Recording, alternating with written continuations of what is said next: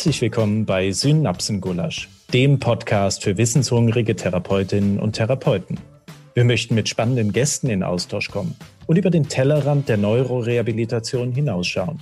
Wir, das sind Jakob Tiebel, Ergotherapeut mit Studium in angewandter Psychologie und Martin Huber, Physiotherapeut, Master in Neurorehabilitation und Dozent an der ZHW in Winterthur. Unsere Gäste sind Persönlichkeiten aus Kunst, Kultur und Wissenschaft. Sie haben im weitesten Sinne mit der Neuroreha zu tun, zeigen jedoch ungewohnte Facetten und Perspektiven auf.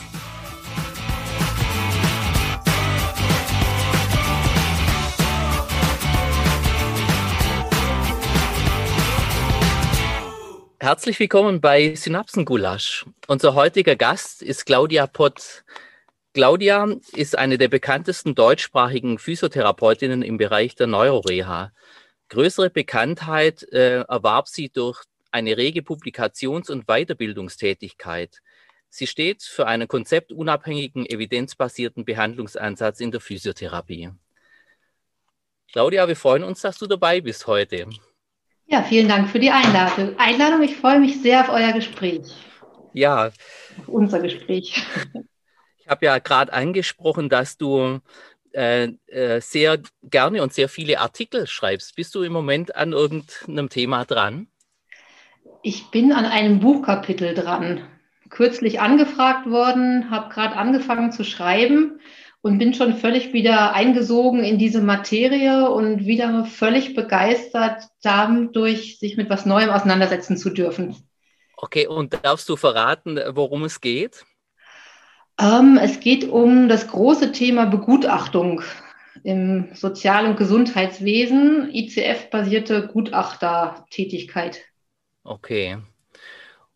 Äh, Veröffentlichung wird nächstes Jahr logischerweise irgendwann sein oder vielmehr dieses Jahr nicht mehr. Genau, Deadline zur Abgabe ist, glaube ich, erst im Sommer. Das heißt, bis es publiziert wird, wird es sich noch ein bisschen hinziehen. Okay, also dann freuen wir uns, wenn wir bald Neues von dir hören oder lesen.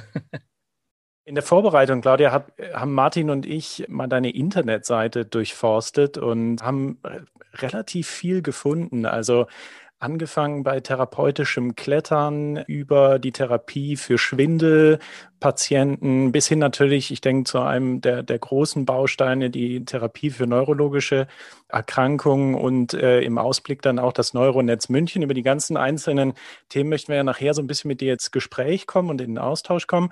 Ich bin dann aber auch über dieses persönliche Statement gestolpert, was ich auf deiner äh, Webseite gesehen habe. Du sagst ja von dir selber, ich bin richtig gerne Physiotherapeutin.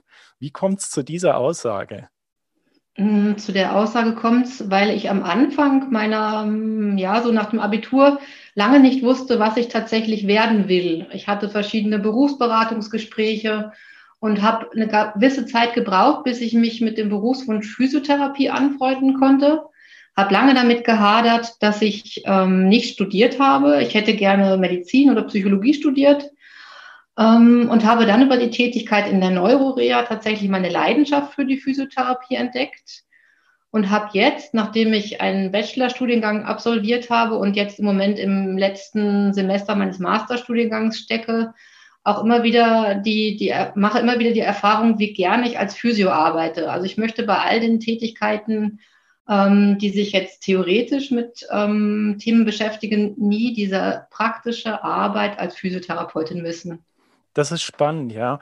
In deinem Lebenslauf steht ja auch, du hast zu Beginn, nachdem du deine Ausbildung abgeschlossen hast, viele Jahre dann äh, bei der Praxis Fries in München gearbeitet. Vielleicht kannst du uns darüber ein bisschen was erzählen, weil ich, also ich erinnere mich und wir kennen uns ja, Martin äh, äh, kennt dich ja auch schon und wir haben auch im Vorgespräch schon ein bisschen äh, drüber philosophiert. Ähm, das war ja, glaube ich, schon eine relativ wichtige Etappe und wir haben dann auch im, im CV gesehen, du bist ja, äh, du bist ja viele Jahre auch in der Praxis gewesen und es wird dich sicher geprägt haben, oder? Ja, es waren im Endeffekt waren es tatsächlich fast 20 Jahre und auch immer wieder durchbrochen von der Überlegung, man kann doch nicht so lange an einer Arbeitsstelle bleiben. Aber dieser Gedanke ist schnell wieder verschwunden, weil die Arbeit in der Praxis dort immer wieder anders war. Wir hatten, also ich habe auch, wenn ich drüber nachdenke über diese Zeit, dann ist mir am meisten in Erinnerung der Führungsstil meines damaligen Chefs, Professor Fries, der einfach das autonome Arbeiten sehr gefördert hat, der immer wieder Impulse gesetzt hat, dass wir uns als Team weiterentwickeln können. Und dadurch war die Arbeit auch nie langweilig oder eingefahren, sondern es haben sich eigentlich mit jeder Woche neue Herausforderungen gestellt. Und auch die Arbeit mit den neurologischen Patientinnen und Patienten dort war spannend und herausfordernd, weil es nie gleiche oder völlig identische Muster gab. Jeder kam mit einem anderen Kontext, jeder kam mit einem anderen Teilhabeziel, mit anderen Herausforderungen. Das heißt, die Arbeit dort wurde nie langweilig. Und Herr Fries hat das mal als Insel der Glückseligen bezeichnet. Wir hatten das große Glück, dass wir dort tatsächlich pro Tag eine Stunde Teambesprechungszeit hatten. Das ist was, was in den meisten neurologischen Einrichtungen nicht gegeben ist. Und es war aber sehr ähm, förderlich für die Teamstruktur, das war sehr förderlich für die Umsetzung des Teilhabegedankens. Und es war tatsächlich, für mich war es 20 Jahre lang eine Insel der Glückseligkeit, dort arbeiten zu dürfen. Ja, also Professor Fries äh, gehört ja auch zu den äh, sehr renommierten äh, Neurologen in Deutschland, würde ich jetzt mal sagen. Also der Name ist bekannt, beziehungsweise war bekannt. Der ist jetzt glaub, im Ruhestand, meine ich. Ähm, Gab es denn, also du hast jetzt ja einige Aspekte genannt, was die Arbeit dort ausgemacht hat. Gab es denn irgendwas, was dich in der Zeit besonders geprägt hat? Das kann ich gar nicht sagen. Also ein, ein Erlebnis, was bestimmt auch so für meine Auseinandersetzung mit evidenzbasierter Therapie geführt hat, war das Schreiben meiner Bobat-Arbeit. Ich habe damals eben Herrn Fries gefragt, ob ich im Fortbildungsbudget das nutzen darf für eine, eine Bobat-Ausbildung. Und er hat mir damals nahegelegt, dass er nichts davon hält, aber dass ich durchaus meine eigenen Erfahrungen machen sollte. Und ich habe beim Schreiben dieser Bobat-Arbeit, ähm, hat er mich supervidiert und hat halt immer sehr, sehr kritische Fragen gestellt. Und das war für mich so der erste Schritt der Auseinandersetzung mit evidenzbasierter Therapie. Und die anderen Dinge, die mir in guter Erinnerung sind, sind Praxisfeste, also das Feiern der fünfjährigen, des fünfjährigen Bestehens, das Feiern des zehnjährigen Bestehens der Praxis, das Feiern der, des 15-jährigen Bestehens der Praxis, ähm, gemeinsame Kongresserlebnisse, gemeinsames Ausrichten von Symposien. Also es gab eine Reihe von, von wirklich wichtigen Erfahrungen, die ich machen konnte in der Zeit. Was hat dich schlussendlich, äh, was hat dich schlussendlich bewogen, dann doch irgendwann weiterzuziehen? Mm, das waren auch eine, eine Reihe von Gründen. Es war der Wunsch tatsächlich auch noch einmal selbstständig tätig zu sein und auch als eigene Unternehmerin agieren zu können, also die Erfahrung zu machen, einen Finanzplan aufzustellen, die Erfahrung zu machen, was muss ich machen, um mich als Marke ähm, bekannt zu machen wie finde ich den Spagat zwischen ehrenamtlicher Tätigkeit und dem, der Notwendigkeit, Einkommen zu generieren. Also ich habe tatsächlich nach den 20 Jahren des, der Angestellten-Tätigkeit dann die Herausforderung als, als selbstständige Unternehmerin gesucht. Du hast äh, gerade eben, also als wir es noch von der Praxis haben, auch äh, angesprochen, dass das evidenzbasierte Arbeiten dort eine Rolle gespielt hat. Vielmehr also im Rahmen deiner Abschlussarbeit ähm, bist du damit konfrontiert worden. Das, die Evidenzbasierung hat ja im weiteren, in deiner in deinem be äh, weiteren beruflichen äh, Werdegang ja dann eine große Rolle gespielt. Mm. Ja, ich, ich hänge gerade so ein bisschen oder bin gerade so ein bisschen nachdenklich, weil die, die Auseinandersetzung mit evidenzbasierter Therapie sich für mich immer anders gestaltet auch und auch im, ja, im Kontext der, der Auseinandersetzung sich ständig ändert. Also ich denke, zu Anfang ähm, war es tatsächlich dieses Interesse, ja, wie kommt es überhaupt zu einer Evidenz? Wie macht man gute Studien? Was wird denn überhaupt oder was ist denn überhaupt belegt in der Neurophysiotherapie? Ähm, dann das Interesse an Leitlinien. Wie werden Leitlinien gemacht? Was steht da drin? Gibt es länderspezifische Unterschiede? Und jetzt gerade bin ich aber an so einem Punkt, wo, wie soll ich sagen, so ein bisschen Ärger auftaucht, ähm, wie Forschung zustande kommt. Also im, im Lancet war ja mal eine Publikation über Waste of Science, also wie viel Forschungsmüll es gibt. Und für mich stellt sich so die Frage da, wie kommt man an Forschungsgelder? Wie kommen das, was wir auch im, im, im, miteinander schon oft diskutiert haben, so wie kann Wissenschaft und Praxis ähm, zusammenarbeiten? Wie kann es da, wie können diese beiden Bereiche sich austauschen? Und habe da im Moment wirklich so eine, ja, eine, eine Phase der, des frustranen Erlebens, würde ich es bezeichnen. Eben weil es doch sehr, sehr mühsam ist, ähm, ja, pragmatische Studien durchführen zu können oder diesen Einbezug von, von Praxis, praktisch Tätigen in Forschung, das wirklich auf den Weg zu bringen, das empfinde ich als sehr, sehr mühsam, was ja auch ein Anliegen unseres Neuronetzes ist, Praxis und Wissenschaft zu verzahnen. Ähm, deswegen ist es, glaube ich, kann man dieses Thema evidenzbasierte Therapie gar nicht in einem, einem oder zwei Sätzen abhandeln, sondern es braucht, glaube ich, da ja einfach viel, viel Gespräche über dieses Thema. Mhm. Ich, ich, glaube, dieser Hintergrund hat auch eine Rolle gespielt in der Entwicklung der Weiterbildung Neurophysiotherapie. Damals mit dem Berufsverband, damals ZVK, jetzt Physio Deutschland. Äh, ich nehme an, eben diese äh, Überlegungen oder das Interesse an Evidenz einerseits und die Umsetzung in der Praxis, dieses Spannungsfeld war ja vermutlich ein Hintergrund für dich, das zu initiieren. Das ist genau richtig. Das war meine Motivation damals. Und ich denke jetzt auch nach, ähm, ja, knapp, was sind es? Sieben bis zehn Jahre, die Vorbereitungszeit und die, die Implementierungsphase dieser, dieser Fortbildung, auch da wie ein Stück ähm, nicht frustriert, ist nicht richtig, eher so eine Enttäuschung darüber, dass halt vieles an, an, am Lobbyismus scheitert, dass vieles daran scheitert, an Verbandstrukturen, dass vieles an Funktionären hängt. Das ist schon im Moment so ein Gefühl, was sich noch nicht so ganz richtig in kreative Energie umwandeln lässt, sondern was wirklich ein Stück auch Enttäuschung für mich ausmacht. Wobei äh, du, du, ja schon weitere Projekte entwickelt hast, wie das Neuronetz oder das Neuronetzwerk das hört sich für mich so schon nach äh, positiver Umwandlung dieser Energie an. Aber ich würde trotzdem gern noch einen Moment bleiben bei der Neuroreha oder bei der Neurophysiotherapie Weiterbildung. Also Lobbyismus ist das eine Thema, was es, was dich da beschäftigt hat. Gibt es noch ähm, andere Themen? Also das ist, war ja durchaus schwierig, das auf den Weg zu bringen beziehungsweise ins Laufen zu bringen. Hast du da äh, Erklärungen dafür? Ja, die sind auch vielfältig. Das hat natürlich auf der einen Seite was mit dem Anbieter zu tun, wer diese Fortbildung anbietet.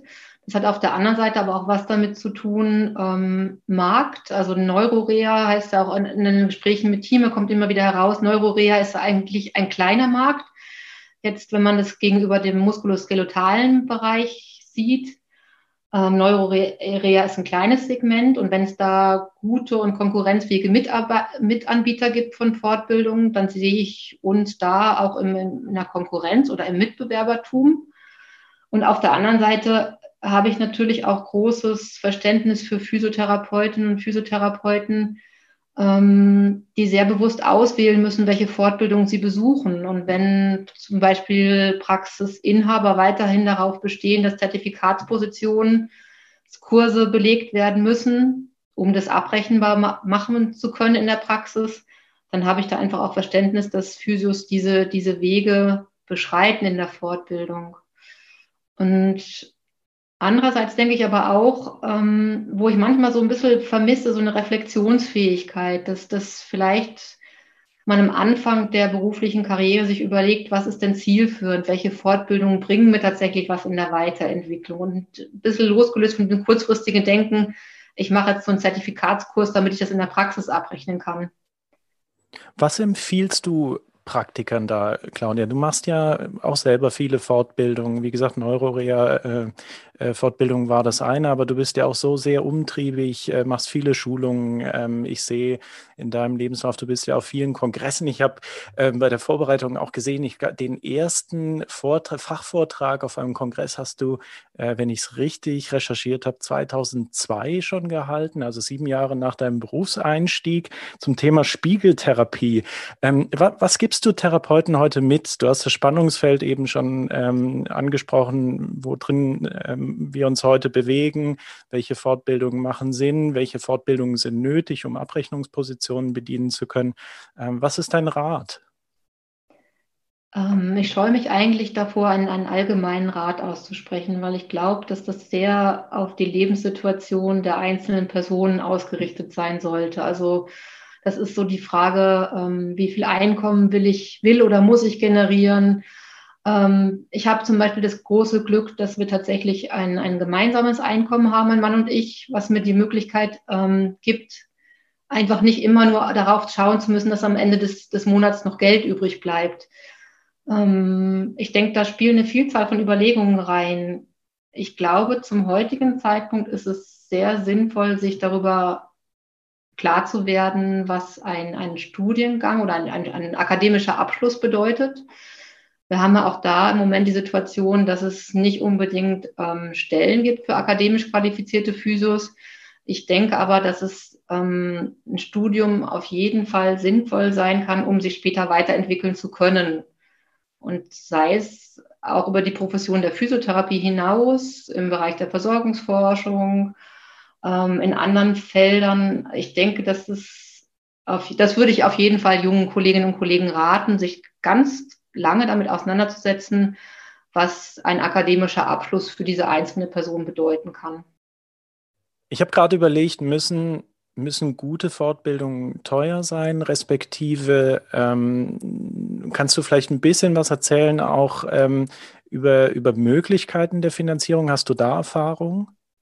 Hm, das ist eine gute Frage. Ähm, ich habe tatsächlich, es gibt ja neben Professor Fries gibt es noch einen, einen Inspirator oder einen, einen Leuchtturmmenschen für mich. Das ist der Jürgen Langemeyer vom Schlaganfallring Schleswig-Holstein, ähm, der es geschafft hat, über Stiftungen zum Beispiel Gelder zu generieren und mit diesen Stiftungsgeldern ermöglicht hat, dass Physios oder dass ähm, Therapeuten ähm, kostenlos diese Bezugstherapie-Schulung zum Beispiel durchlaufen konnten. Bezugstherapie ist ja ein, ein gemeinsames Projekt mit, mit Jürgen Langemeyer, ähm, dass man vielleicht auch nochmal darüber nachdenken muss, ähm, wie kann man Gelder generieren, um, um Fortbildung anbieten zu können, damit es für die Therapeuten eben nicht so teuer wird. Ja, und auf der anderen Seite denke ich auch, dass wir ganz großen Bedarf daran haben, uns zu professionalisieren ähm, ich erlebe immer die Segmentierung zwischen Medizin, Pflege und Therapie. Und wenn ich jetzt auf den Kongressen bin, wo es viel um Versorgungsforschung gibt, geht, dann präsentieren sich da oft die Ärzteschaft und die Pflegewissenschaft. Die Therapieberufe fehlen da noch zum großen Teil.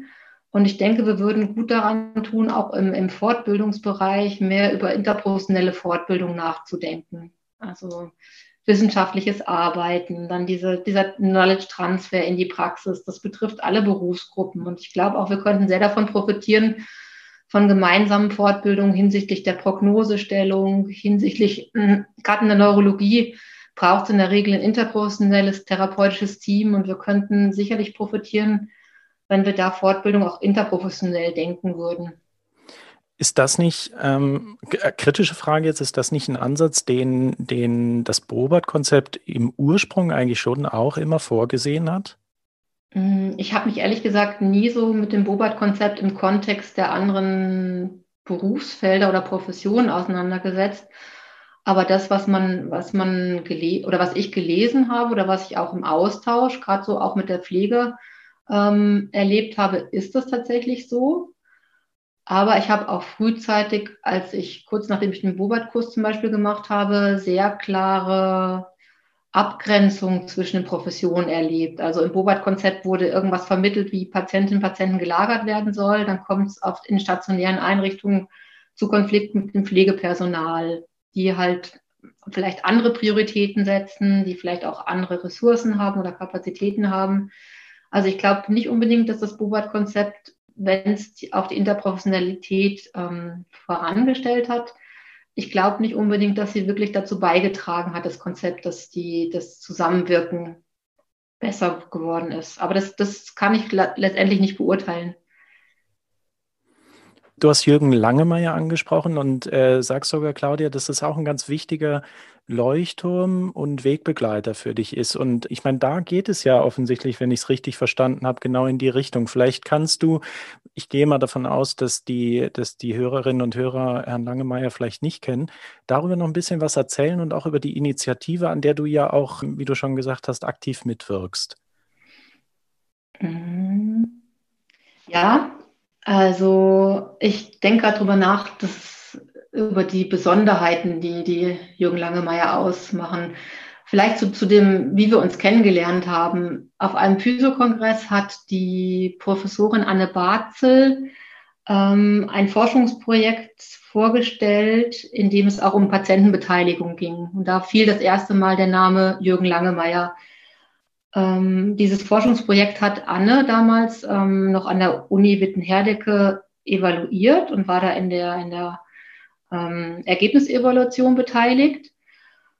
Und sie hat eben Jürgen, von Jürgen Langemeyer schon kurz erzählt und zum Thema Patientenbeteiligung. Und dann habe ich irgendwann eine Einladung erhalten von weiß nicht, darf ich Produkt, darf ich Firmennamen nennen, Otto Bock bekommen. Da ging es um ein Symposium und da war Jürgen Langemeyer als Redner eingeladen. Und da haben wir uns persönlich kennengelernt und sehr schnell festgestellt, dass wir eine gemeinsame Sprache sprechen hinsichtlich Teilhabeorientierung, Klientenzentrierung und so weiter.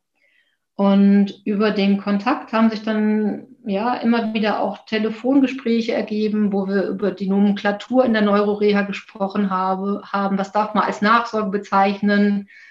Wo ist die Abgrenzung zur Phase E? Und irgendwann sind wir drauf gekommen, eben, dass man nicht darauf warten kann, dass sich große Veränderungsprozesse ergeben, sondern dass wir schauen wollen, wo man unter den jetzigen Strukturen des Systems, wo man jetzt eingreifen kann und was platzieren kann, um, um, um durch eine kleine, kleine Ressource viel verändern zu können. Und so entstand die Idee der Bezugstherapie. Ähm, wir hatten damals in der Praxis Fries, gab es schon dieses System der Primärtherapeutin. Das heißt, dass eine, eine Person aus dem therapeutischen Team Ansprechpartnerin war für die Familie, für den Arbeitgeber, für den interprofessionellen Therapieplan. Und das war in der Regel der Fachbereich, wo die Person die größten Probleme hatte. Ich sage jetzt mal für einen aphasischen Patienten war es dann die Logopädin, für den ähm, Menschen, der Probleme hatte mit der Mobilität, war es die Physio und so weiter. Und dieses System haben wir versucht mit der Bezugstherapie in den ambulanten Kontext oder in Phase E des neurologischen Phasensmodells zu übertragen. Und aus meiner Sicht, ich bin immer noch im Kontakt. Wir haben nach wie vor regelmäßige Zoom-Konferenzen mit den ausgebildeten Bezugstherapeutinnen und Therapeuten und erlebe, wie eigentlich mit wenig Input doch sich wahnsinnig viel in der Versorgung dort oben im Norden geändert hat durch dieses Projekt. Also äh, daran sieht man auch, wie, also wie äh, motiviert und wie innovativ du respektive ihr jetzt auch in dem Team seid. Und äh, ich glaube, äh, äh, beim Neuronetz München äh, spielen ja ähnliche Gedanken eine Rolle. Äh, kannst du uns das Neuronetz noch vorstellen?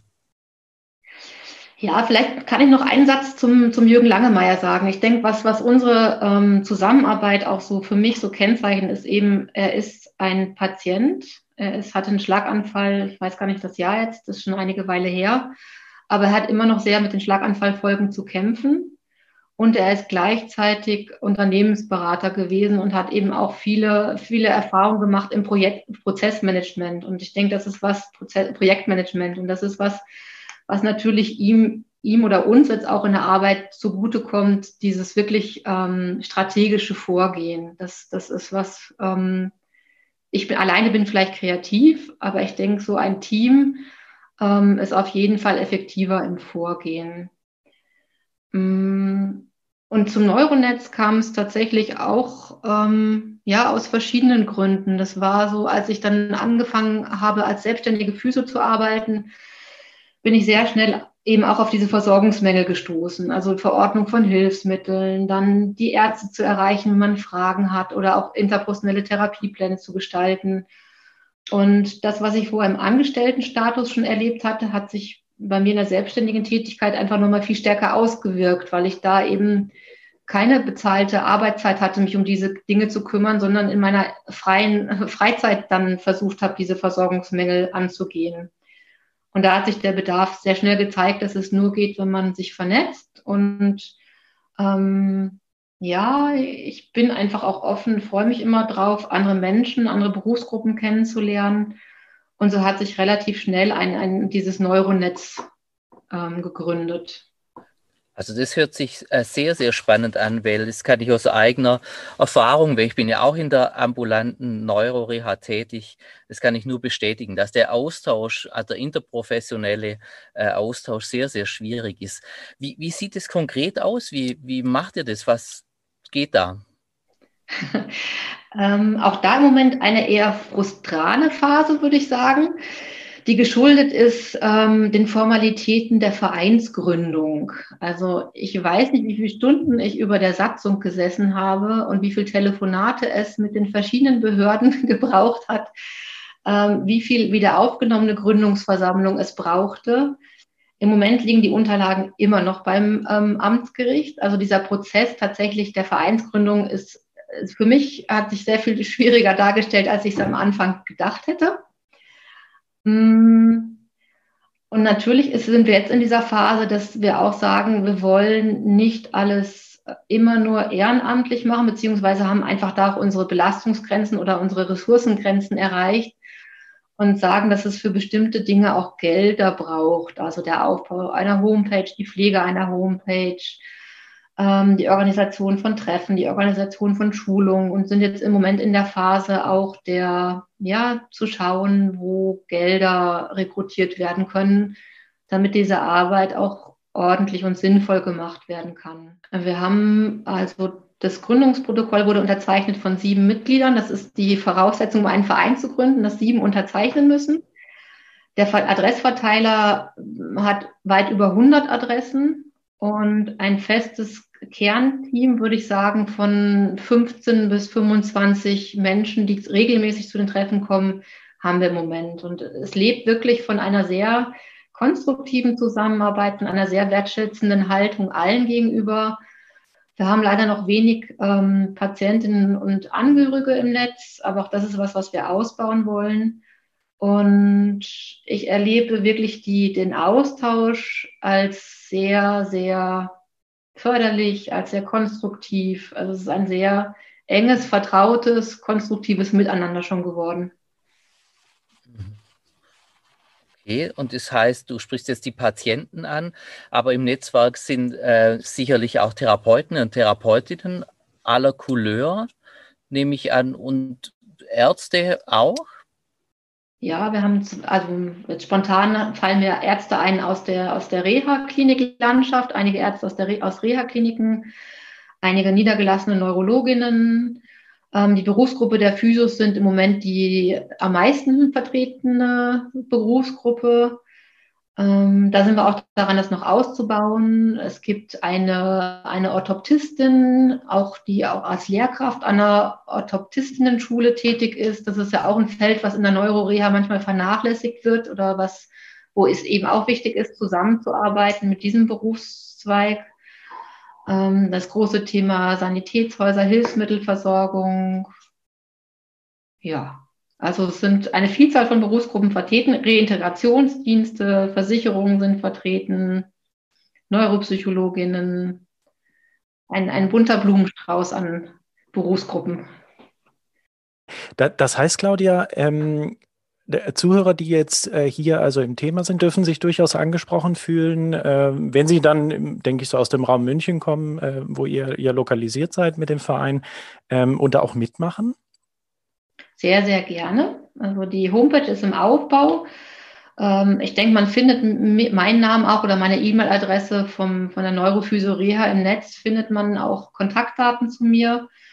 Ähm, es ist aber nicht nur so, dass wir Menschen suchen, die sich regional engagieren wollen, weil es natürlich auch bundesweit ähm, jetzt im, viele Neuronetze im Entstehen sind und auch da diskutiert wird, inwieweit eine bundesweite Vernetzung der Neuronetze sinnvoll ist. Es gibt ein sehr erfolgreiches agierendes Netzwerk in Weser-Ems, in Köln, ähm, die alle Netze verfolgen ähnliche Ziele und wir, ich denke auch eine, eine bundesweite, ein bundesweiter Austausch ist sinnvoll und wichtig. Und mich hat kürzlich eine, eine Mitarbeiterin der unabhängigen Teilhabeberatung aus Köln angerufen, bei der eine Klientin hier aus Tutzing gelandet ist.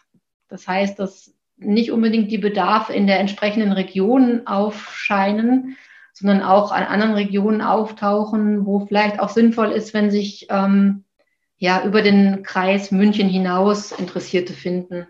Gerne auch Expertinnen oder Experten zum Thema Fundraising, gerne auch Menschen, die Stiftungen vertreten und die mehr über unsere Arbeit erfahren wollen. Sag doch vielleicht noch zwei Sätze. Ähm, was genau ist das Ziel und ähm, wie sieht der Beitrag aus, respektive auch, was bekommt das Mitglied auch ähm, dadurch, dass es Mitglied im Netzwerk wird?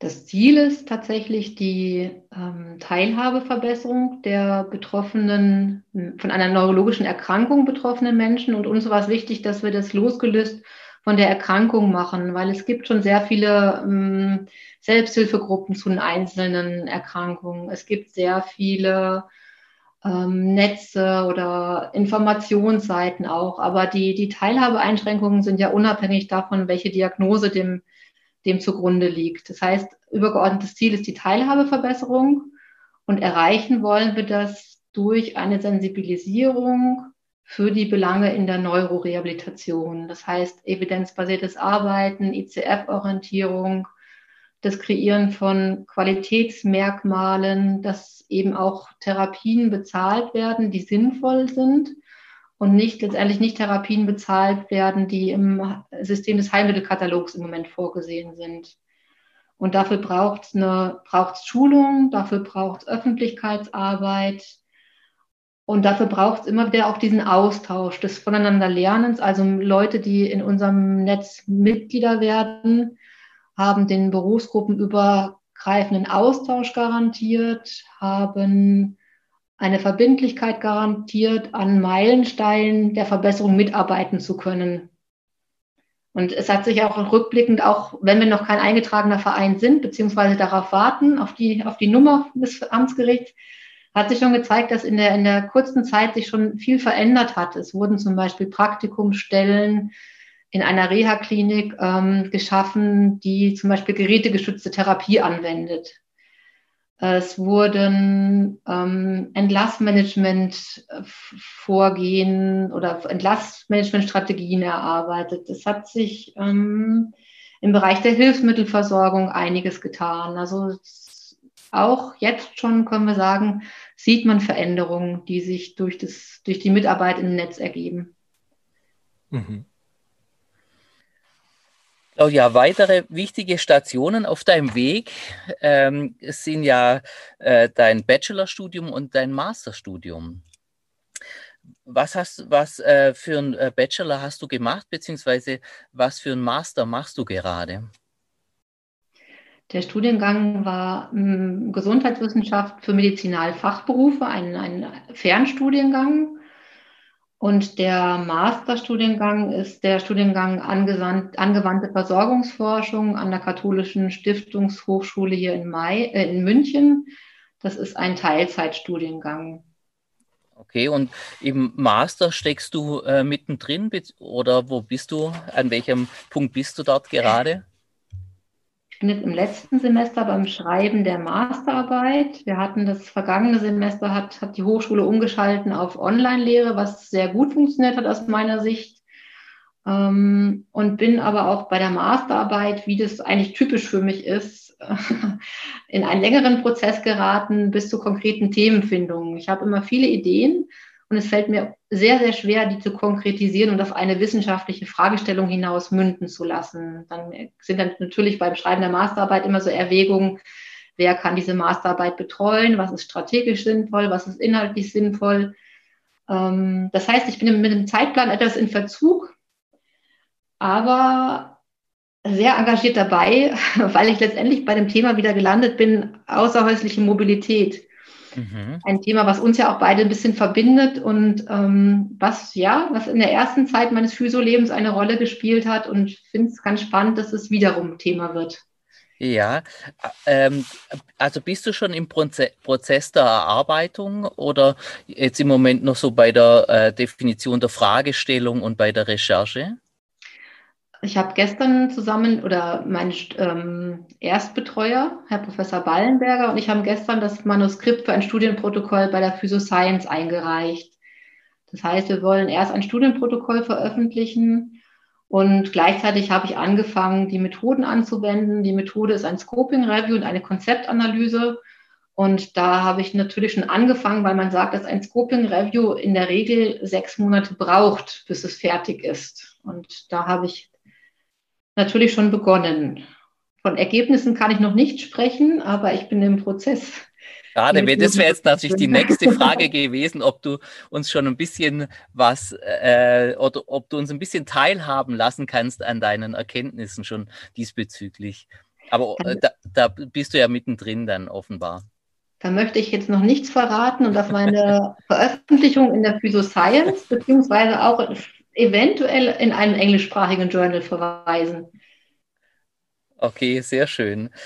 Ich nehme an, ähm, dass beide Studiengänge oder Studien, ähm, die du äh, gemacht hast, deinen Horizont auch als Physiotherapeutin stark erweitert oder verändert haben?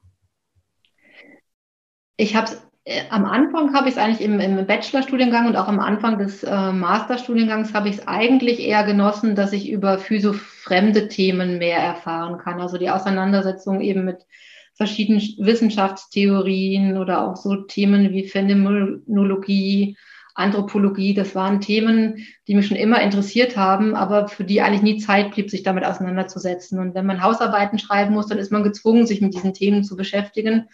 Das habe ich als sehr äh, ähm, gewinnbringend empfunden. Aber ich finde es eben auch spannend, dass ich jetzt nach langem Überlegen doch auch wieder bei einem physiotherapeutischen Thema gelandet bin und denke auch, dass diese beiden Studiengänge sehr wertvoll waren für meine berufliche Weiterentwicklung innerhalb der Profession Physiotherapie. Also ich denke, wir brauchen tatsächlich auch mehr als dieses rein naturwissenschaftliche Paradigma. Wir brauchen mehr Studiendesigns, ähm, die nicht nur quantitativen Methoden anwenden, sondern eben auch Mixed Methods. Wir brauchen mehr über den Tellerrand schauen zu den angrenzenden Disziplinen das ist auch was, was ich in der täglichen Arbeit so erlebe, diese Trennung zwischen Sozial- und Gesundheitssystem. Also der Studiengang in, in München jetzt ist ähm, an der Pflegewissenschaftlichen Fakultät angesiedelt. In dem Bau sind aber auch ähm, Studierende der sozialen Arbeit untergebracht und ich sehe einfach wahnsinnig viele Schnittpunkte zwischen der, der Physiotherapiewissenschaft und den angrenzenden Wissenschaften. Also die äh, Therapien, also Physiotherapie, Ergotherapie und auch Logopädie, stehen ähm, mitten im Leben. Das empfinde ich auch so und ich habe auch immer wieder den Eindruck, dass wir viel zu wenig über den Tellerrand hinausschauen. Also wir stehen mitten im Leben zwar und äh, es gibt viele Bezugspunkte zu anderen Disziplinen, ähm, aber äh, äh dieser Bezug wird selten geschaffen. Also in der Ausbildung wenig, zumindest meinem Eindruck nach, im Studium schon eher. Hast du, siehst du das ähnlich, beziehungsweise hast du Ideen, was es da für Möglichkeiten gibt, tatsächlich über den Tellerrand hinauszuschauen, wie du es ja auch gerade äh, schon genannt hast, dieses Stichwort? Ja, spontan, als du jetzt gerade gesprochen hast, hatte ich ein Bild vor Augen, ein, ein Pferd mit Scheuklappen. Ich glaube, wir haben tatsächlich viel zu oft Scheuklappen auf. Und dann kann man fragen, warum hat ein Pferd Scheuklappen? Und ich denke, es ist tatsächlich so, um sich ein Stück abzugrenzen. Natürlich verschafft es Sicherheit, wenn man sich, sage ich mal, jetzt nur mit einzelnen Aspekten auseinandersetzt. Man ist nicht verwirrt, man fühlt sich in dem sicher, was man macht. Man kann vielleicht seinen Weg einfach so gehen, ohne dass man gestört wird, ohne dass man in Stolpern gerät. Wenn man jetzt die Scheuklappen abnimmt, dann ist man ja erstmal mit einer Reihe von Anforderungen konfrontiert. Und das ist vielleicht auch unbequem, sich diesen Anforderungen auszusetzen. Also ich glaube, wir müssten in erster Linie die Scheuklappen absetzen und überlegen, wo wollen wir hin? Also als, als einzelne Menschen, als Berufsgruppe, als Gesellschaft und dann vielleicht überlegen, ja, ähm, was, was bringt diese Offenheit gegenüber anderen Wissenschaftsbezügen? Was bringt diese Offenheit gegenüber anderen Berufsgruppen? es ist natürlich leichter und auch, das denke ich auch, das ist auch in der Diskussion mit den Mitstudierenden, die aus dem Bereich der Pflege kommen. Die alleinerziehende Mutter, die als Krankenschwester arbeitet, die hat am Abend keine Ressourcen mehr, sich mit evidenzbasierter Therapie oder Pflege auseinanderzusetzen. Die hat keine äh, Kapazitäten mehr, sich berufspolitisch zu engagieren. Also ich denke, solange wir dieses auch, auch auf gesellschaftlicher Ebene so diese Ungleichheiten haben. Also was ich letztendlich sagen will, bevor ich noch länger am Stück rede, ist, dass ich glaube, dass es halt ähm, ja so eine gesamt, gesamtgesellschaftliche Betrachtung braucht. Okay. Aber äh, siehst du auch Bedarf, äh, um es ein bisschen ähm, e, wieder enger zu werden oder uns zu fokussieren, zum Beispiel in der Ausbildung, dass die Ausbildung äh, in den verschiedenen Fachdisziplinen äh, weiter wird oder dass es dort auch mehr Austausch zum Beispiel wiederum gibt zwischen den Disziplinen, aber dass die Ausbildungen in sich weiter werden und vielleicht auch äh, fachfremde Themen in der Ausbildung angesprochen werden, die jetzt nicht ganz direkt Richtung Therapie beispielsweise gehen. Ich denke jetzt äh, an äh, Philosophie beziehungsweise Geisteswissenschaften im weitesten Sinne finde ich wichtig, birgt aber meinerseits auch ein bisschen die Gefahr, dass man damit dann halt auch nochmal einen Widerspruch schafft zu den beruflichen Handlungsmöglichkeiten später. Also es gibt ja sehr gute Leuchtturmbeispiele auch ähm, interpersoneller Ausbildung zwischen zum Beispiel Orthopädietechnikern und Physios oder Ärzten und Physios. Ähm, das ist, glaube ich, sehr bereichernd und erweitert den Blick und erweitert auch die, die, die das ja, die Lernen oder die Kompetenz. Aber es führt natürlich dazu, dass nach einer Versorgungsrealität Widersprüche geschaffen werden, wo das vielleicht nicht umgesetzt werden kann, was man gelernt hat. Und dessen muss man, dessen muss man sich, glaube ich, bewusst sein. Und ähm, ja, wie gesagt, ich finde es dann fast pragmatischer zu sagen, unter der Versorgungsrealität, was lässt sich da verändern. Mhm. Also, dass der Blick äh, schon erweitert wird, also vielleicht nicht mehr bei den klassischen therapeutischen Themen bleibt, aber natürlich immer noch im Feld und jetzt nicht zu, zu weit geht und zu allgemein bildend ist. Ja. Was mir dazu einfällt, ist so ein, so ein Projekt, auch was wir damals in der Praxis kreiert hatten, die Projekttherapie, dass man losgelöst von ähm, diesem Gießkannenprinzip, eine Stunde Ergo, eine Physiologo, dass man sich Projekte sucht und an Projekten gemeinschaftlich arbeitet. Und ähnlich könnte ich mir das vorstellen, auch für die Ausbildung oder für den Studiengang, dass man sagt, man hat ein Projekt und da arbeiten verschiedene Berufsgruppen miteinander. Und da würde sich die Verzahnung ergeben zwischen Wissenschaft und Praxis. Da wird Zusammenarbeit verbessern, der Einbezug des realen Lebensumfelds, sowas wie Quartiersentwicklung und so weiter. Also, dass man vielleicht gar nicht so sehr themenbezogen denkt, sondern eher Projekte schafft, gemeinsame Projekte.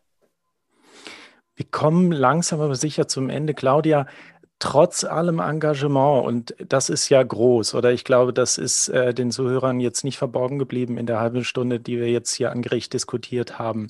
Schreibst du auf deine Internetseite auch, du verbringst gerne Zeit mit deiner Familie und auch persönlich erinnere ich mich an einen Moment, wo wir uns über ein kleines Projekt wohlgemerkt unterhalten haben und du auch mal klipp und klar gesagt hast, nein, ich habe überhaupt keine Zeit im Moment dafür. Also ein Stück weit gehört ja auch hinsichtlich der Fokussierung, über die wir jetzt eben kurz gesprochen haben, schon dazu, den Faden nicht völlig zu verlieren, oder? Also Nein sagen spielt bei dir und aber auch sicher so in der ganzen Thematik Fortbildung, Weiterbildung als Therapeut schon auch eine entscheidende Rolle, um den Fokus nicht zu verlieren, oder? Ich glaube, da bin ich gefährdet. Also da gehöre ich bestimmt zu der Gefährdungsgruppe der sich zu verlierenden, äh, drohenden Menschen. Ähm, Vielleicht ist es so ein bisschen jetzt dem Lebensalter geschuldet und vielleicht auch der, der Priorisierung, dass halt diese Familie mit den beiden Kindern doch der wichtigste Lebensinhalt für mich geworden ist und es dadurch vielleicht auch leichter Dinge absagen kann oder leichter auch sagen kann, nee, das mache ich jetzt nicht auch noch oder das mache ich jetzt noch nicht oder wie auch immer. Vielleicht so ein halbes Nein. Das heißt, das ist, also Familie ist auch ein bisschen dein Balancepunkt? Ich habe früher mal gedacht, ich wäre ein sehr geduldiger Mensch, weil ich sehr, sehr, ich glaube schon sehr geduldig bin mit meinen Patientinnen und Patienten. Mit den Kindern habe ich dann erlebt, dass sich da Selbstbild und Fremdbild nicht ganz immer übereingestimmt haben und ich sehr ungeduldig auch mit meinen Kindern bin. Ähm, das hat mich wie ein Stück nochmal eingenordet, darüber nachzudenken, was ist denn wichtig. Und natürlich auch jetzt mit, dem, mit den Erfahrungen, die man macht, wenn im Familien- oder Freundeskreis einfach ja, Kinder krank werden oder auch Menschen versterben, dass man wie sich nochmal einordnet und drüber nachdenkt, was ist denn wichtig. Und es ist nicht wichtig, dass die Masterarbeit dieses Semester fertig wird, sondern es, wird wichtig, es ist wichtig für mich, dass ich die Kinder stark machen kann, dass sie ja irgendwann ihren eigenen Weg gehen können, wenn ich keinen Einfluss mehr habe. Ja, das ist schön. Das ist, genau, das ist doch ein wunderbares Schlusswort an der Stelle. Claudia, wir danken dir sehr, dass du äh, da warst bei uns und ähm, so freimütig von dir erzählt hast.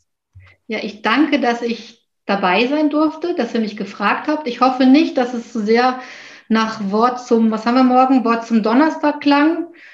ähm, ich hoffe, dass ihr es verwertet, dass ihr bei der Folge und hoffentlich bei allen nachfolgenden Folgen interessierte Zuhörerinnen und Zuhörer findet und wünsche euch ganz, ganz viel Erfolg mit diesem Projekt.